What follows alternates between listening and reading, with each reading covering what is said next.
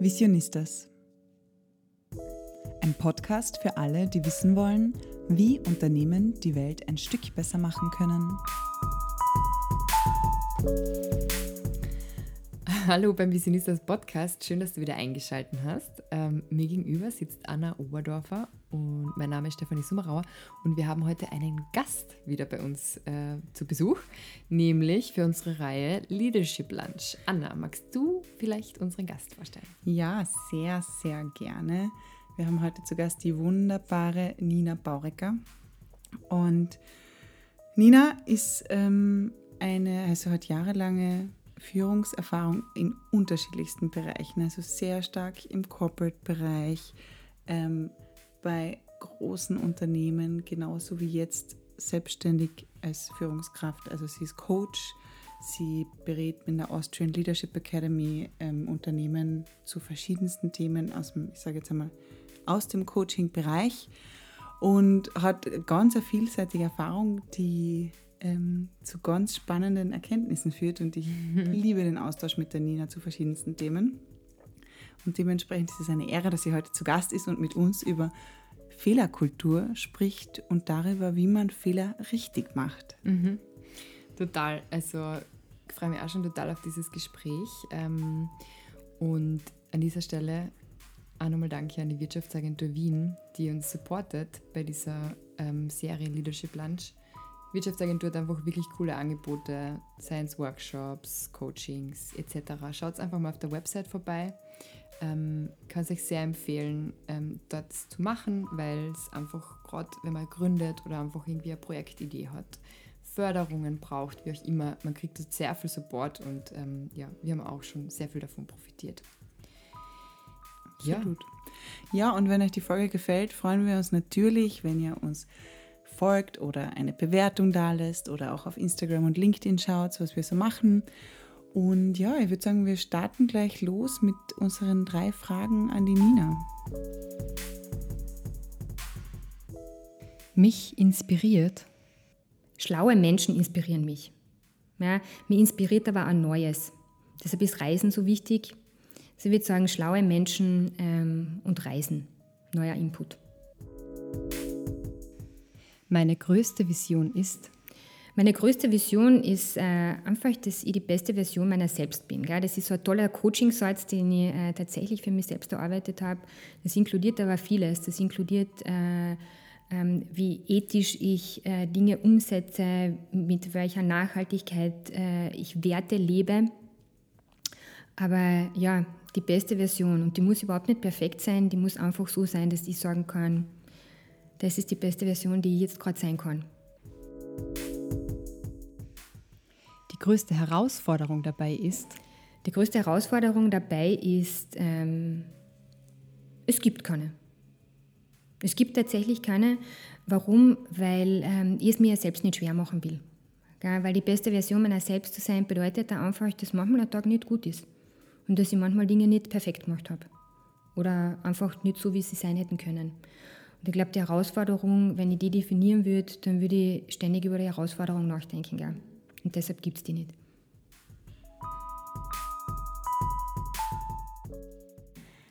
Hallo Nina, schön, dass du heute bei uns im Visionistas Podcast zu Gast bist zum Leadership Lunch. Wir freuen uns sehr, dass du da bist. Hallo Anna, hallo Stefanie, danke vielmals für die Einladung. Ich freue mich auch sehr. Nina, du bist ja ähm, Coach und langjährige Führungskraft und befasst dich schon länger mit dem Thema Fehlerkultur, worum es heute bei uns geht. Ähm, vielleicht ganz zu Beginn, was ist Fehlerkultur eigentlich und was kann man darunter verstehen? Hm, das ist eine gute Frage. Ähm, ich finde es so spannend, dass dieses Thema, das kriegt immer wieder so in Wellen so ganz viel Aufmerksamkeit.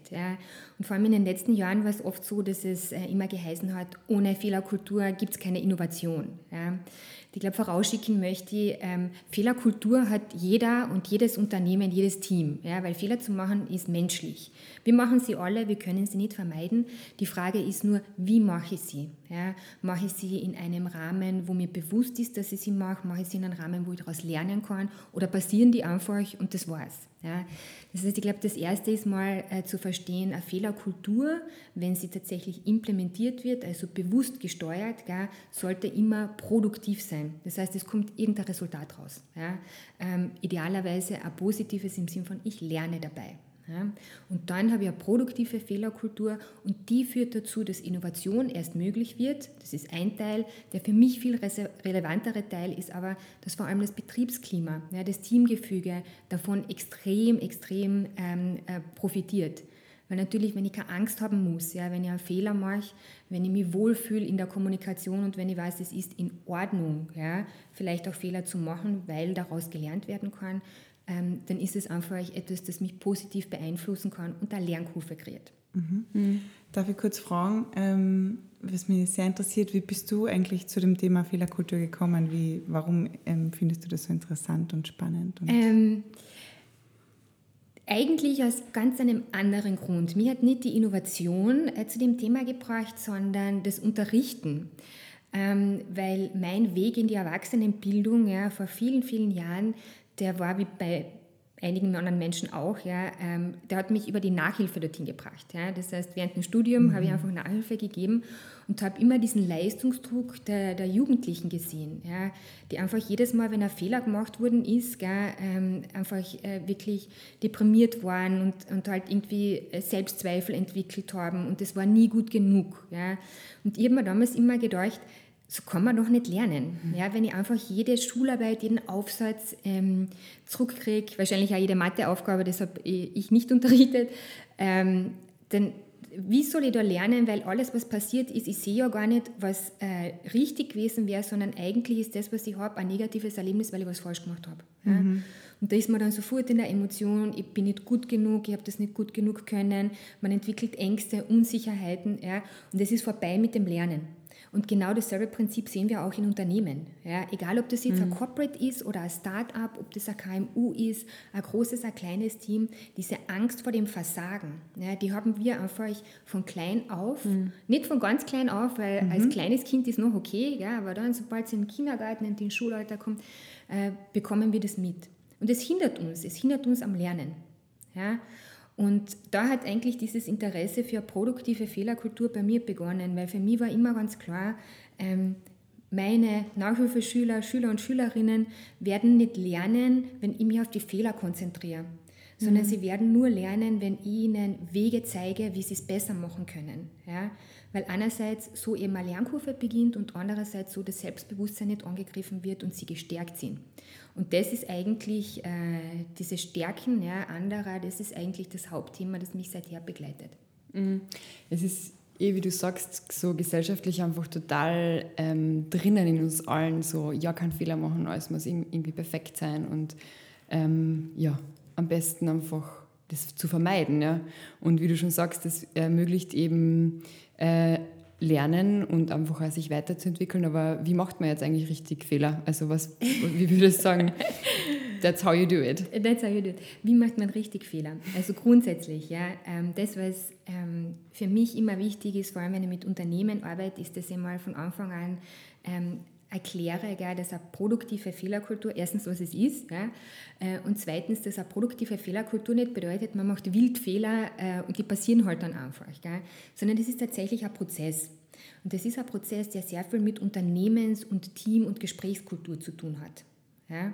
Das ist alles miteinander verbunden. Das heißt, eine produktive Fehlerkultur im Unternehmen oder im Team zu implementieren, ist tatsächlich etwas, das man sich gut überlegen kann und sollte ja, und dann schrittweise implementiert. Mhm. Das dauert äh, viele Monate. Ja. Das geht nicht auf einmal, dass man sagt, ups, ab heute ist unsere Fehlerkultur produktiv mhm. und wir sprechen jetzt alle über Fehler. Dazu haben wir alle viel zu viel Angst, mhm. über Fehler zu sprechen. Ja. Ich glaube, das, was grundsätzlich auch wichtig ist, ist, dass man ganz klar stellt, nicht jeder Fehler ist in Ordnung.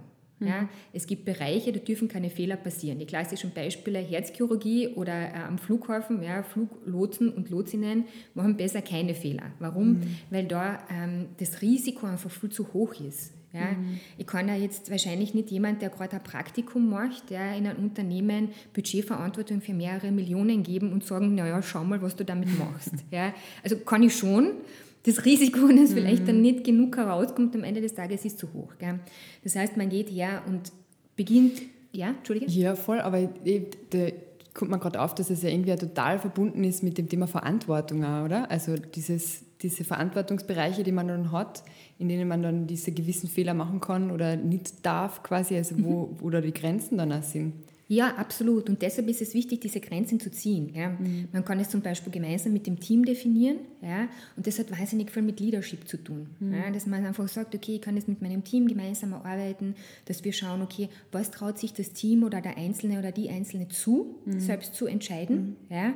Wie viel Spielraum äh, können wir gewähren und was sind einfach die Dinge, wo wir uns darauf einigen, also das darf wirklich nicht daneben gehen. Ja. Mhm. Egal, ob das ein großer Pitch ist oder ob das jetzt eine Angebotslegung ist ja, oder oder eben äh, Organisation von irgendwas, irgendwelche buchhalterischen Prozesse. Das hängt einfach von dem Kontext ab. Ja. Das heißt grundsätzlich die Einteilung, das sind Fehler, Top- oder Flop-Fehler, ähm, Fehler, die passieren dürfen ja, in diesem Bereich. Das mhm. sind Fehler, die keinesfalls passieren dürfen.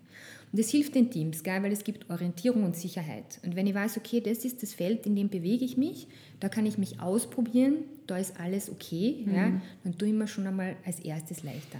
Total, aber ich denke mal da so, also einfach vom, vom, vom Ansatz her, ich verstehe es total, dass es sinnvoll ist, nur also zu sagen dann, ja, in dem Bereich darfst du jetzt Fehler machen, also ich frage mich dann, ist dann... Und im Online auf keinen Fall. ja, also und ich meine, das ist ja jetzt ein, ich sage mal, in unserer Branche, da geht es jetzt nicht um Leben und Tod ja. und so wie du sagst, Herzchirurgie mhm. geht das natürlich nicht, aber so wie die Stefanie kurz vorher gesagt hat, mit der Verantwortung, hier war das Gefühl, je mehr Verantwortung man trägt, desto weniger darf man Fehler machen. Und mhm. wenn du jetzt dann schaust auf PolitikerInnen zum Beispiel, die dürfen sich eigentlich kaum Fehler erlauben. Und da kannst, es ist das mir schwer vor zu sagen, okay, das dürfen sie machen und das dürfen sie mhm. nicht machen. Die so. Abgrenzung. Genau, mhm. die, die Grenzen zu ziehen ist ja voll der schwierige Prozess, oder? Also ähm, er klingt vielleicht schwierig, gell, aber produktive Fehlerkultur bedeutet da Annäherung. Das heißt, äh, man erweitert den Verantwortungsbereich Einzelner ja, und sagt, okay, bis woher willst du die wohl, wie weit möchtest du gehen? Vielleicht kannst du ein bisschen weitergehen, weil da in diesem Raum außerhalb von deiner Komfortzone, da werden die Fehler erst richtig passieren und mhm. da beginnt aber dann auch deine Lernkurve. Gell? Man muss sich das wirklich kontextbezogen anschauen. Das, was das Positive ist, gell? dass wenn ich jetzt so einen Spielplatz habe, wo ich mich ausprobieren kann, vielleicht als jemand, der neu ins Unternehmen kommt ja, oder jemand, der noch nicht so viel Berufserfahrung hat oder als Quereinsteiger und Quereinsteigerin, habe ich einerseits eine viel höhere ähm, Lernkurve und andererseits ändert sich aber auch die Art und Weise, wie wir über Fehler und eventuell sogar Versagen sprechen.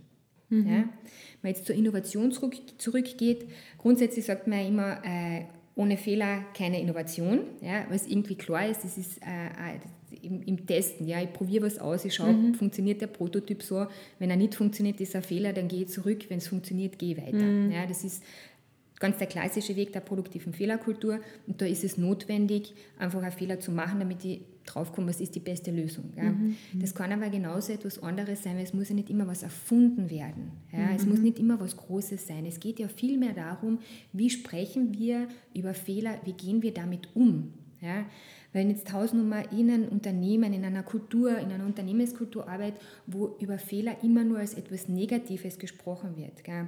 und vor allem, wo nicht die Ursache gesucht wird, sondern die verursachende Person, mhm. dann erzeugt es potenziell ein sehr toxisches Umfeld. Mhm. Ja.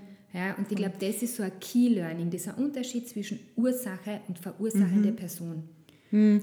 Ich, ich weiß nicht, ich finde gerade irgendwie so mit diesem Ursache und verursachende Person, weil ich, ich, erinnere mich an eine Situation im Team, wo ich echt Hass war auf, auf eine Kollegin, ja, weil halt einfach ein Fehler passiert ist. So. Mhm.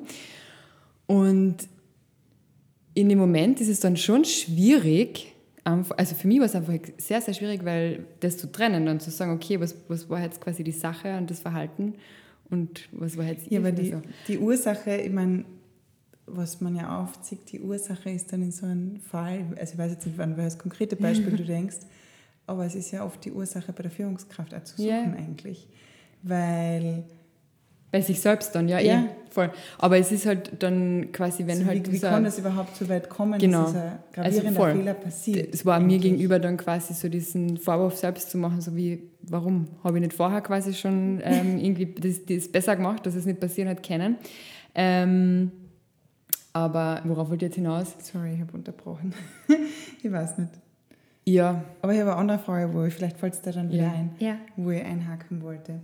Ähm, und zwar, du hast jetzt gesagt, okay, Vorteil ist einerseits ähm, Innovation, mhm. so das Team ist innovativer und es ist weniger toxisch, wenn man eine produktive Fehlerkultur hat. Mhm. Was würdest du sagen, unterscheidet ähm, jetzt Teams in einer produktiven, Lehr äh, in einer produktiven Fehlerkultur noch von anderen Teams? Ähm, grundsätzlich also die, die Teamdynamik ja, und die Art und Weise, wie man miteinander umgeht und wie man miteinander spricht und natürlich aber auch, wie äh, die Führungskraft zum Team steht. Mhm. Es gibt eine höhere Angleichung, es gibt eine Augenhöhe, es gibt mehr Respekt. Also das, was ich erlebe mit allen Teams, mit denen ich arbeite, wo wir beginnen, eine produktive Fehlerkultur äh, einzuführen, ist, dass sich das Teamgefüge stärkt ja, und dass Menschen sich öffnen. Es herrscht ein mhm. höheres Vertrauensverhältnis, weil man sofort, äh, also wenn man einfach weiß, okay, selbst wenn irgendwas nicht ideal läuft, gell, ich muss keine Angst haben. Es gibt weniger Unsicherheiten. Und das hat einen total positiven Impact auf alles andere, was man gemeinsam macht, ja, weil es gibt einfach Sicherheit. Ähm, das, was für mich so spannend ist, gell, ähm, ist, weil man immer wieder auf die Führungskraft zurückkommt. Gell.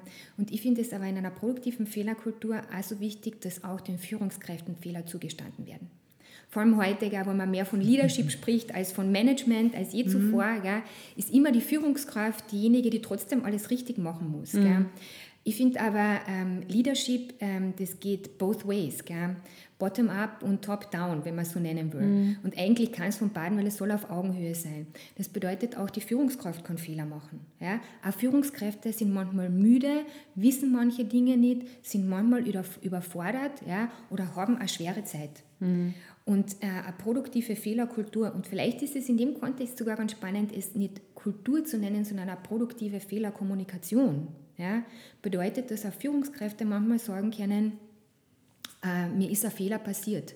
Ja, ohne da sofort ihren Status oder Respekt zu verlieren, sondern einfach, dass man sagt, ja, der Fehler ist passiert aus dem und dem Grund. Mhm. Und das führt mir wieder zurück zu der Ursache, gell? weil eine produktive Fehlerkultur macht dieses Blame-Game nicht.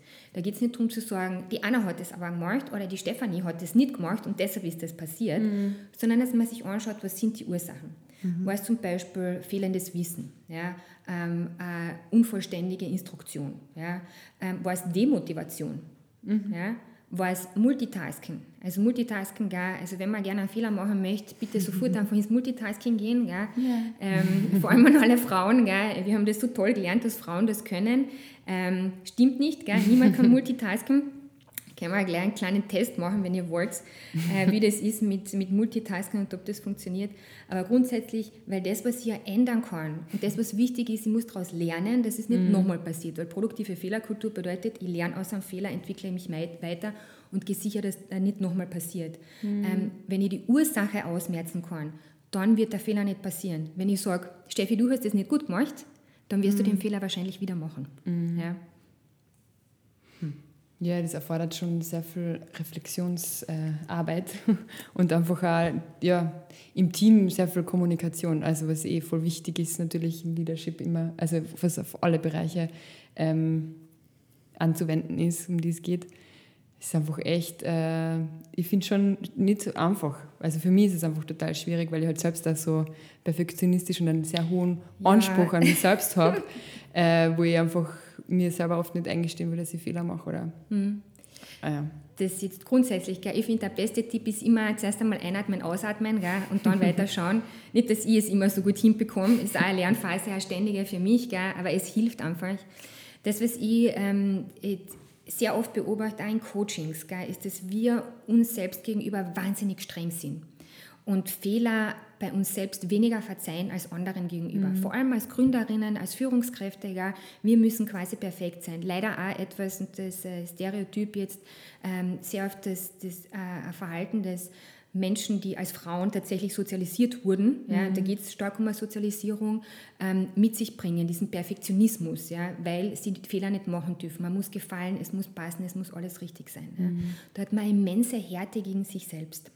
Und das, was ich da so schade finde, ist, ist, dass einerseits entsteht Druck gell, auf, auf die Person selber, die man natürlich an andere weitergibt, aber man steht sich einen Weg bei der Lernkurve. Mhm. Warum? Weil ich kann nämlich ähm, nur lernen, wenn das Feedback positiv ist. Das gilt für andere, aber das gilt auch für mich selber. Das heißt, wenn ich mir selber sage, das war nicht gut genug, ähm, das war nicht perfekt oder das hätte ich besser machen können, gell, dann bestrafe ich mich selbst durch destruktives Feedback. Mhm. Und dann bin ich sofort in einer negativen Emotion, ich fühle mich nicht gut, bin niedergeschlagen gell, und denke überhaupt nicht drüber nach, mhm. wie ich es denn besser machen könnte, gell, mhm. sondern denke eigentlich ja. nur drüber nach, was ich nicht gut was gemacht habe. Mhm. Mein Selbstwert sinkt, gell, ich fühle mich einfach schwach. Und da bin ich in einer Negativspirale. Gell. Mhm. Wenn ich aber bei mir selbst schon hergehen würde und sagen würde, okay, passt, ähm, das hätte ich besser machen können. Ich nehme jetzt die fünf Minuten, zehn Minuten, die drei Tage, wie lange es auch immer braucht, um rauszufinden, wie hätte ich es besser machen können. Ja? Oder vielleicht einfach zu sagen, okay, passt, das erste Resultat, das war okay. Mhm. Wenn man schon nicht sagen muss, gut genug, gell, dann zumindest okay. Es fehlt aber noch ein bisschen, dass ich zufrieden bin. Das heißt, passt, die erste Etappe habe ich in Ordnung gemacht und jetzt schaue ich, dass es besser wird. Mhm. Dann bin ich in einer Lernkurve. Weil dann mhm. konzentriere ich mich auf die Ursache, auf den Inhalt und bin nicht in der Emotion, die mich runterzieht. Mhm. Und genauso funktioniert es beim Team ähm, ebenfalls. Gell? Ein negatives, ein destruktives Feedback erzeugt keine Lernkurve, erzeugt keine produktive Aber man ist halt auch als Führungskraft oft in der Position, dass man, also, oder als Gründerin, wenn man jetzt wie wir ein kleines Unternehmen führt und man hat niemanden über sich, sage ich jetzt einmal, der oder die Feedback geben, mhm. dann muss man einfach immer selber sehr an sich arbeiten. Hast du vielleicht Tipps, wie man dieses Feedback viel besser vom Team bekommen kann? Weil es ist tatsächlich so, da kann man sehr oft sagen so ähm, und um Feedback bitten und irgendwie ein bisschen Struktur schaffen für Feedbacks. Aber tatsächlich ist es ja so, dass Menschen, wenn sie ja vor allem neu in einem Unternehmen sind oder so, jetzt braucht man ein bisschen, bis man sich so viel vertraut, dass man da jetzt auch Feedback an die Führungskraft geben kann. Mhm. Hast du vielleicht Tipps, wie man das etwas ja. sagen? Anna, du hast eh das, das, das, entscheidende Wort gell, eh schon genannt, da geht es einfach um Vertrauen. Es geht aber auch um eine Vorbildwirkung. Ähm, wenn du das deinem Team tatsächlich ständig vorlebst, und zwar in einer Nicht-Fehler- oder Krisenzeit, ja? Mhm. Das heißt, wenn etwas gut gelaufen ist, gell, dann spricht man darüber, zum Beispiel, wie es noch besser sein hätte können oder ob es besser sein hätte können. Das heißt, wenn dieses Fehlermachen zur Alltäglichkeit wird, dann wird dieses mhm. Feedback mhm. laufend und ständig kommen. Mhm. Ob man das jetzt in einem Stand-up-Meeting einmal in der Woche macht, ja, oder ob man anonyme Fragebögen, es kommt Teamgröße, ja. Unternehmenskultur unterschiedlich. Gell? Da gibt es für jedes Team eine eigene Lösung. Es muss zur Normalität werden. Mhm. Und wenn es normal ist, gell, ähm, dann hat man auch keine Angst mehr. Das, was ich manchmal mit Teams mache, ist, dass ich äh, sie Fehler suchen lasse, mhm. ja, und zwar bei Dingen, die sie nicht selbst produziert haben. Mhm. Also, dass man einfach beginnt, ja, wirklich Dinge zu zerreißen in der Luft, aber konstruktiv. Gell? Mhm. Es darf nicht, ja, das ist schlecht, das ist blöd, das mag ich nicht, sondern das ist so und so, so und so wäre es besser gewesen. Das wäre eine Möglichkeit, das könnte man sich mhm. anschauen. Mhm. Ja? Und dass man wirklich lernt, mit Dingen, wo man jetzt keine Emotionalität hat, wo auch niemand im Team betroffen ist, über Dinge zu sprechen, die nicht gut gelaufen mhm. sind. Gell? Mhm. Das kann prozessual sein, das kann etwas sein aus dem Tagesgeschehen. Gell? Da haben die meisten Menschen dann äh, eine Meinung dazu. Gell? Da wird es dann sehr schnell auch sehr offen, weil man intensiv mhm. drinnen ist. Und das müssen wir lernen. Wer ja. redet schon gerne über Fehler? Niemand macht das Aber gern. Ja? Muss es immer als Fehler bezeichnen? Nein, natürlich nicht. Ja. Na, natürlich nicht. Muss man nicht. Äh, der Grund, warum ich es trotzdem mache, ist, weil es für mich einfach um ein Mindshift geht. Mhm. Ja, ich kann's, genauso wie ich kann zu jedem Problem Herausforderung sorgen. Ähm, wenn irgendjemand Herausforderung sagt, kriegen alle schon irgendwie einen verengten Hals, ja, weil jeder denkt, okay, ist mein Problem und sagt nur was anderes. Ja. Äh, es ist egal, wie du es nennst, mhm. ja, weil es geht ja darum, ein System zu durchbrechen. Mhm. Es geht darum, ein Mindshift zu erreichen mhm. und zu sagen, ja, okay, passt. Wenn ein Kind gehen lernt, fliegt es auch, weiß ich nicht, vielleicht 500, vielleicht 1000 Mal her. Und irgendwann einmal lernst du dann gehen. Ja? Dann fliegt man vielleicht im Leben noch zehnmal her, wenn man stolpert mhm. oder sonst was, aber grundsätzlich kann man es. Ja. ja? Das heißt, dieses, ähm, dieses Verständnis, es ist ein Fehler, aber ein Fehler ist nichts Schlimmes. Aber ja, das, das fehlt. Das ist gesamtgesellschaftlich bei uns irgendwie ein großes Problem, dass das einfach nicht akzeptiert ist. Also mir fallen jetzt sofort zwei Beispiele ein. Ich habe zum Beispiel bei einem früheren Arbeitgeber, ähm, wir haben so ein wöchentliches Meeting gehabt und ich habe gesagt, naja, vielleicht könnte man auch einmal im Monat bei diesem Meeting kurz reflektieren, was sind die Learnings aus dem letzten Monat, die jeder und jede von mhm. uns gehabt hat. So, das gehört, da haben alle was davon. Und dann war das Feedback so, boah, wir brauchen jetzt nicht auf die Fehler herumreiten, die wir gemacht haben, gut weg, gell? So. Und das war so, okay, auf keinen Fall über Fehler sprechen. Und ich merke es, scha schaut euch also LinkedIn an, mhm. wie wenig da eigentlich erlaubt ist, irgendwie mal zu sagen, hey, ich habe jetzt was gelernt, ich habe etwas falsch gemacht und ich so, das ist ja wirklich nicht akzeptiert. Na, aber das Interessante daran ist, ich finde, wenn es dann mal wer macht, dann geht es voll ab und genau. die Leute feiern das voll, weil halt jemand einmal sich quasi äh, schwach zeigt oder einfach mhm. diese ja. Fehler irgendwie sich voll. Wir haben ja Ende vergangenen Jahres einen LinkedIn-Artikel veröffentlicht über die fünf Learnings aus dem Jahr und es ist so viel Feedback gekommen, so, oh mein Gott, wie ehrlich seid ihr in, also ja. in eurer Kommunikation. Immer so gedacht, hm. ich habe mir jeder kann da was lernen davon oder ja. vielleicht manche. Und ich finde aber auch, also wenn ich jetzt an uns quasi so ein bisschen miss, ähm, ich habe jetzt ein bisschen drüber nachgedacht, wo du gesagt hast, okay, man spricht die Themen an und ich finde gerade, also letzte Woche haben wir schon fix gehabt und haben den Anfang genützt, um einfach zu reflektieren über ähm, unsere Arbeit und zu sagen, einfach, also was Anna und ich jetzt auch gemacht haben, wo wir gesagt haben, okay, ähm, das hätte anders vielleicht besser passieren können oder das nächste Mal schauen wir auf das. Also wo wir es einfach wirklich angesprochen haben.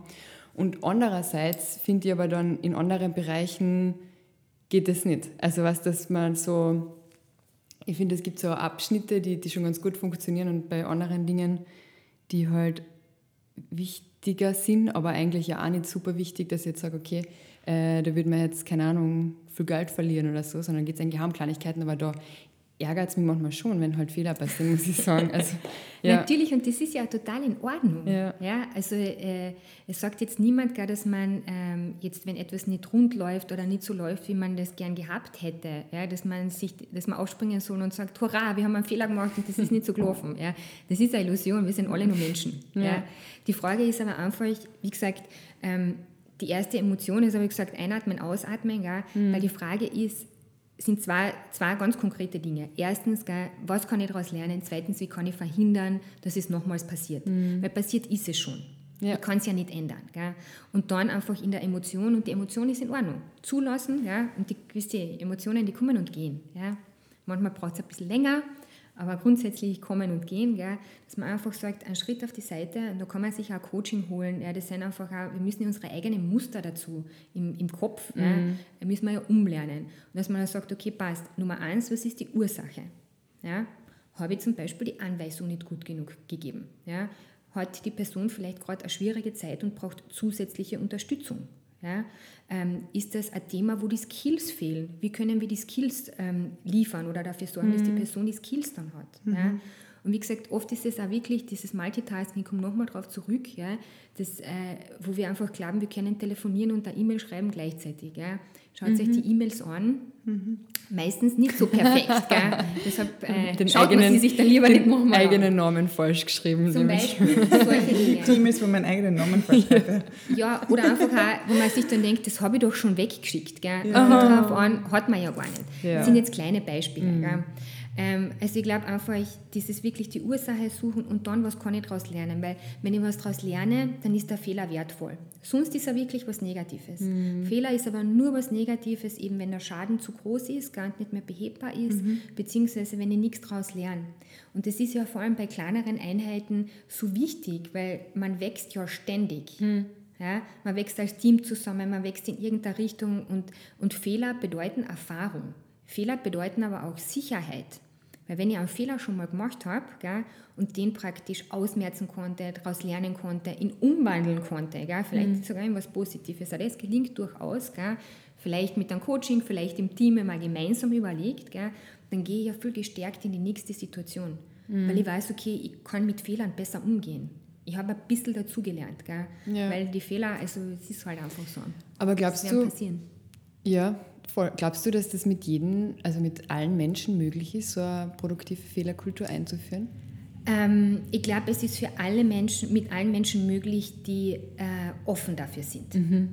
Ja. Weil ich denke halt, dadurch, dass das gesellschaftlich einfach so tief in uns drinnen ist, dass diese Fehler nicht erlaubt sind, ähm, wäre interessant eigentlich, wie sich das entwickelt hat. Gell? Mhm. Weil ich kann mir vorstellen, früher war das, sicher, war, war das sicher interessant, einfach einen Fehler zu machen, wenn du die weiterentwickelst. Und wir haben uns ja einfach sehr, sehr schnell entwickelt und da sind ja viele, viele Fehler passiert.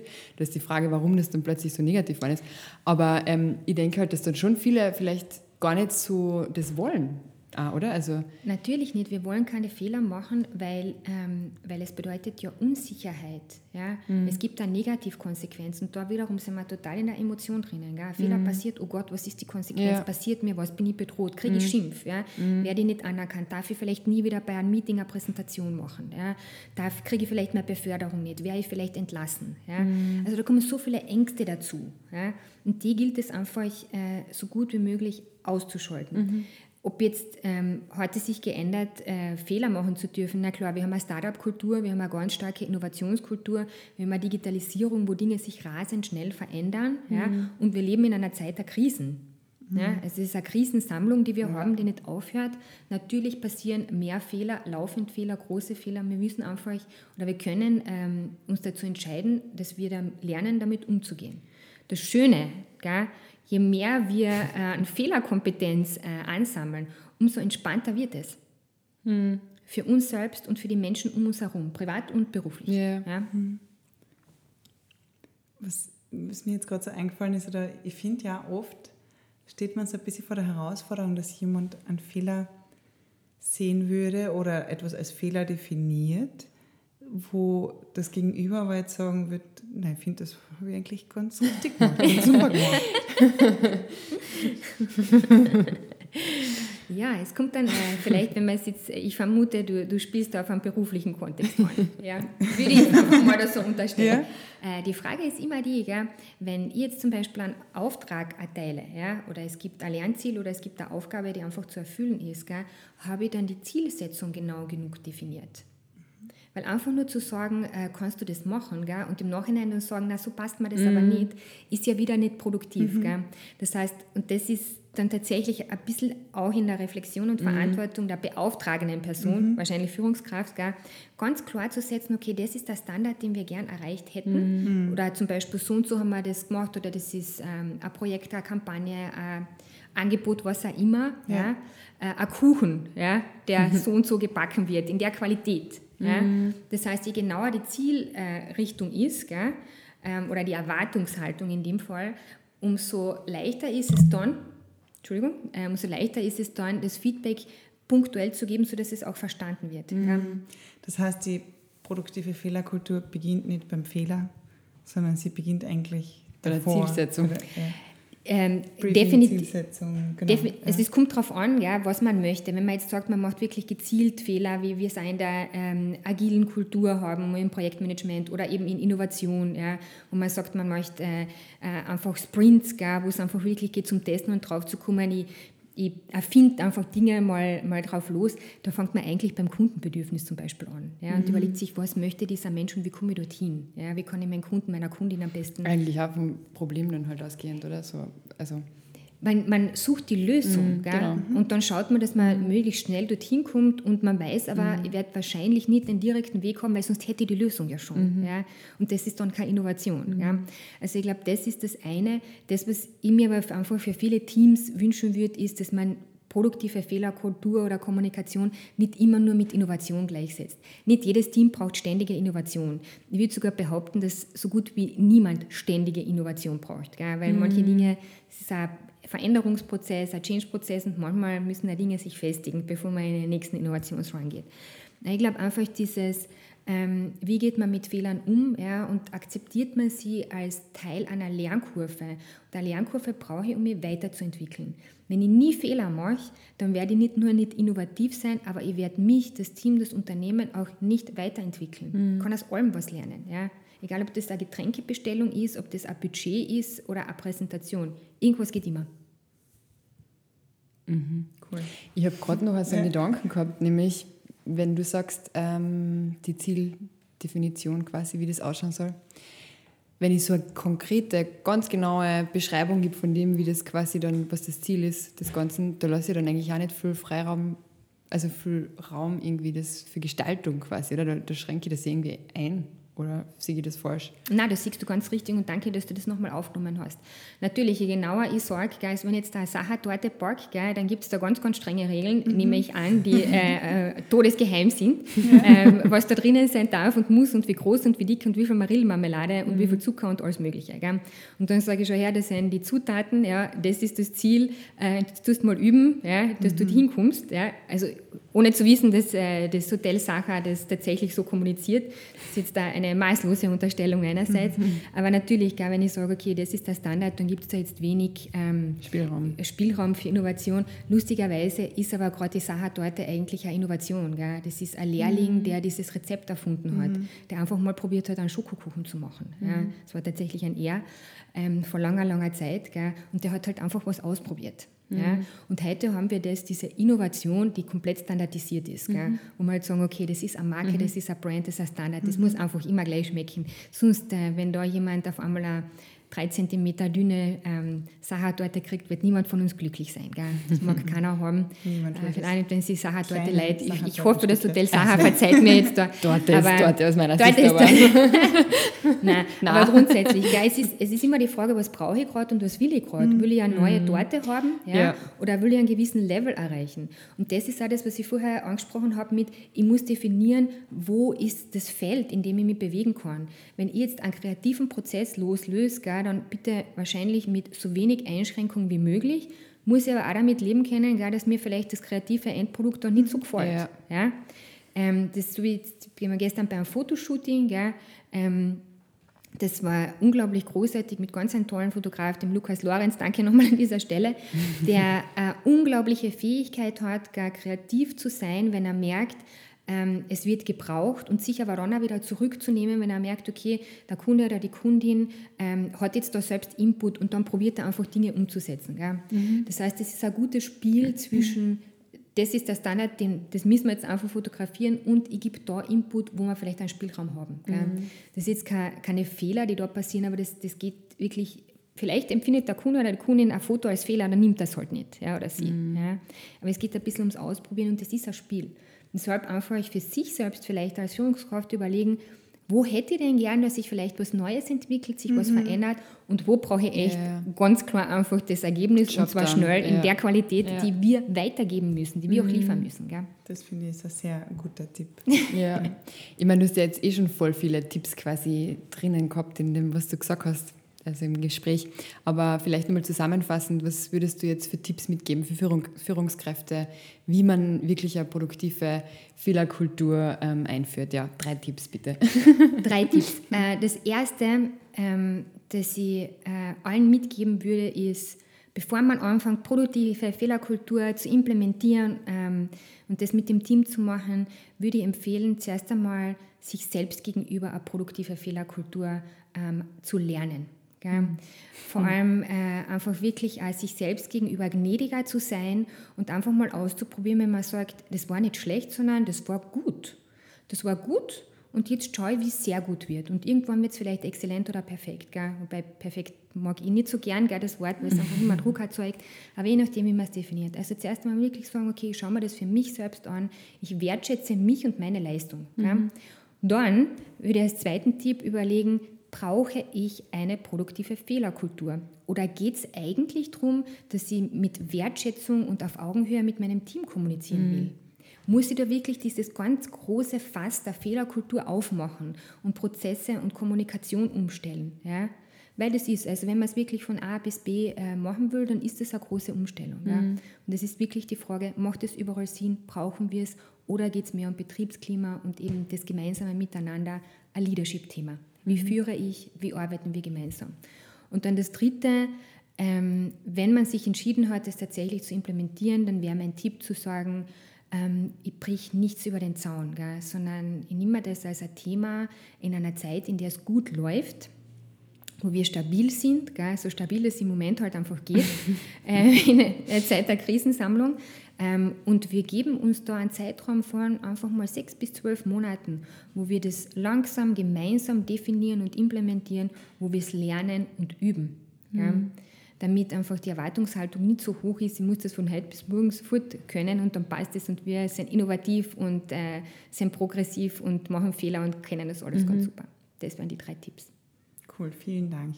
Nina, vielen Dank generell fürs Gespräch. Es war jetzt wirklich wieder wie fast alle Gespräche, die wir führen, wirklich, mm, wirklich sehr spannend. Voll interessant. Und man kann total viel davon mitnehmen. Mhm. Und ich mhm. bin schon gespannt, wie wir, ähm, ja, was bei uns jetzt auch zur Anwendung kommt, dem, ja, so was vieles. wir heute gehört ah. haben. Danke, Nina. Es war echt total aufschlussreich und ja, interessant. Ich hoffe, wir reden noch öfter darüber. Ja, sehr gern, jederzeit. Danke euch beiden.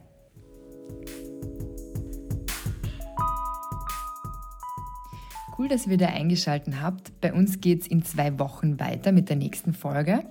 Und in der Zwischenzeit haben wir eine kleine Empfehlung für euch, nämlich am 23. November findet ein Impact Entrepreneurship Workshop statt ähm, bei der Wirtschaftsagentur Wien. Generell wird das Thema Impact ähm, ein großes Thema auch im nächsten Jahr sein bei der Wirtschaftsagentur Wien. Da wird es ähm, viele Workshop- und Coaching-Angebote geben. Genau, also schaut mal vorbei auf der Website, vielleicht ist es ja was für euch und bis zum nächsten Mal.